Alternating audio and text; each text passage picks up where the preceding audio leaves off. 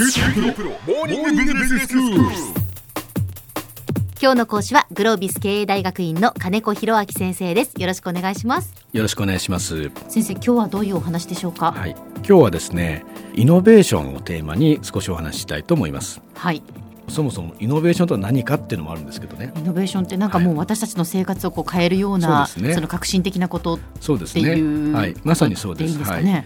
ね、イノベーションというのは実際に普及してしまった後にはそれは当たり前になってしまって欠かせないものになっているようなものですね。ええでこのイノベーションというのをみんな起こそうと企業は必死になって実際にいろんな製品やサービスを開発してるんですけども、ええ一般的にそのいわゆるスポットライトが当たるのはイノベーションの主体なんですね。はい。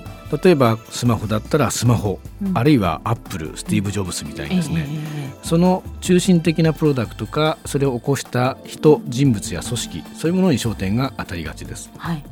で今回はあえて脇役に焦点を当てたいかなと思っています。というのはですね実際にその頑張ったのは主人公であり主役なんですけどもそういうものがそもそも社会において求められたにもかかわらずそれ以前には存在しなかったのは実際にはその脇を固める役者が足りなかったからだってことがあるんですね。へえ例えばですねコンビニエンススターのセブンイレブンのような業態がなぜお弁当中心の業態に転換することができたか、当然お弁当売りたいんです。なぜかというと、まあ、腐りやすいけども来店頻度が上がるんでお弁当みたいなの売りたいんですね、はいはい。売りたいけどあんまり売れなかった事情があるんですね、ホットモットとかホッカホッカテとかホットがついてますねお弁当屋さんって基本的に。温かいっていうのは重要ですね。でも温めるってどうやったら温めたかというと、まあ、火を実際に通すとかなかなか難しいで今コンビニは電子レンジですね。そうですね。で電子レンジっていうのは74年から5年ぐらいにかけて徐々に普及していったそういう製品なんですね。へえ、じゃあそのセブンイレブンの第1号店が1974年にできたから先生、はい、はい、電子レンジが普及するに伴ってそうです。弁当屋の業態に変わっていったわけですね。はい。そうですか、はい、でこれは技術経営テクノロジーマネジメントをやってるとこういうことになんとなく着目できるんですねなのでちょうどその電子レンジの普及とともにセブンイレブンやコンビニエンススターに置いてある品目がまさにお弁当屋さんの競合になっていくようなそういうまあ状況になっていったということですね。というのがまあまさにその脇役なんですが、実は我々の生活を変えるようなそのイノベーションには脇役がいることによって実際に実現したものって多いんですね。でこの意味というのはどういうことかというと、えある何か事業やあるいは製品を出すときに脇役の進化脇役が今どうなってるかを着目するとですね組み合わせるとすごいものを出せる可能性があるんですね。他にも例出しましょうか。お願いします、えーまあ、スマートフォン。アップルコンピューターのスマートフォンみたいなものは実際にすごく普及しましたね。え。でこういうそのプロダクト製品というのはその中に入っている部品この進化によって実際にスティーブ・ジョブズが作りたかったあれができるようになったと。これは脇役というよりは主役の中身の話ですね、はいはいはい。あともしスマホで脇役というものがあるんだったらばいわゆる通信インフラですね。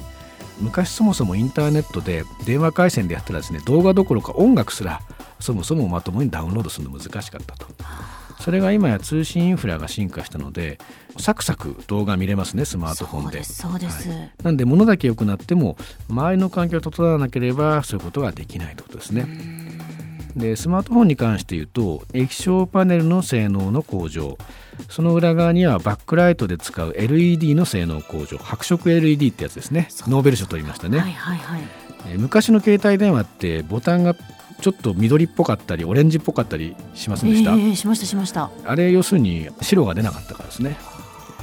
で白が出るようになると今のスマホみたいに明るい色がですねあの薄さで照らされるわけですね。あーなるほど、でこういう部品の進化がある時点でえ成熟した時にあの iPhone みたいなものが出せるんですね。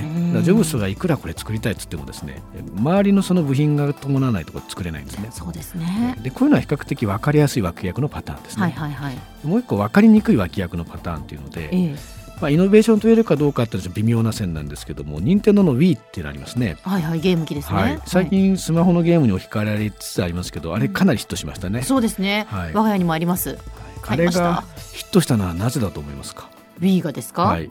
まあ、やって楽しいってのはあるんですけどね。いや Wii がいいなと思ったのは、家族みんなでできるから、そうですね。みんなでできるわけですよね、はい。なんで急にみんなでできるニーズが高まったんでしょうかね要するに昔からあってもよかったじゃないですか。あれ2005年ぐらいですよね売れたのが。はいはい。だからなぜ2000年じゃなくて95年でもなくてなぜ2005今までだってあん年なゲームなかったですもんね。なかったですね。ゲームって言ったらなんかもう一人でピコピコするか、はまあ、ファミコンだって二人でコントローラー2そうでつですし。すはい。でも一応ファミリーなんですね。ファミリーコンピューターなんですよね。あそうですね、えーだ任天堂はもともと花札の会社ですからいわゆるボードゲームとか花札とかあるいはファミリーコンピューターっていう名前に込められてるその意味もみんなでやるって話ですね。でゲームができればみんなでできた方が嬉しいっていうのは前から分かってるわけですね。はい。でもなぜかできなかったわけですねそれまで。へでこれ一般的な説明はいわゆるそのニーズの進化であると。例えばゲームをやって子供時代にゲームに慣れ親しんだ子供が大人になって親になって子供に買い与えたっていう説や、えはいはい。あるいは段階世代のその人たちがお金があるけども実際に使い道がなくて孫とかにゲームを買い与えたとか、そういうそのマーケットのニーズの変化から説明されることが多いですけど、ええ。私は全くそうは思ってなくてですね。いほや昔からそのニーズはあったと。うはいはい。任天堂もそのニーズは分かっていたけども実現できなかったってことなんですね。で17やはりみんなで実際にその Wii みたいなものをプレイするときにどういうようなシチュエーションで実際にゲームをプレイしてるかですね。どういうシチュエーションで、はい。まあ、リビングで。リビングでちょっとこうテレビから離れて、はいはい、まあテニスみたいなことやったらぶつかっちゃいますからええ。お互いの距離も離してはい。そうやって実際にゲームをしますね。ええ。2000年当時って実際テレビブラウン管がほとんどで小さかったですね。はい。テレビがそうですね。大きくなてった。はい薄くなった薄くなって、はいそうですそういうことですか？そうです。はい。でこれが普及したことによってテレビから離れてゲームができるということは現実的になったということですね。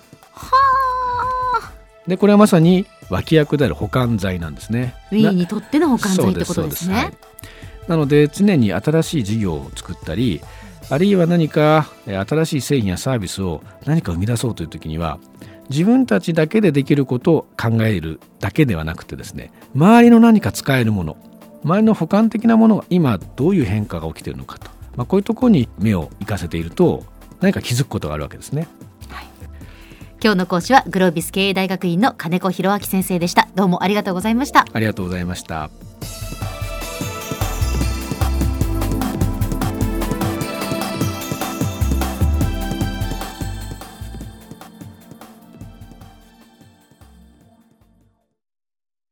QT プロは通信ネットワーク、セキュリティ、クラウドなど QT ネットがお届けする ICT サービスです。九州中に展開した光ファイバー網を基盤に一番身近なビジネスパートナーとして九州の企業自治体の皆様をサポートします。詳しくは QT プロで検索を。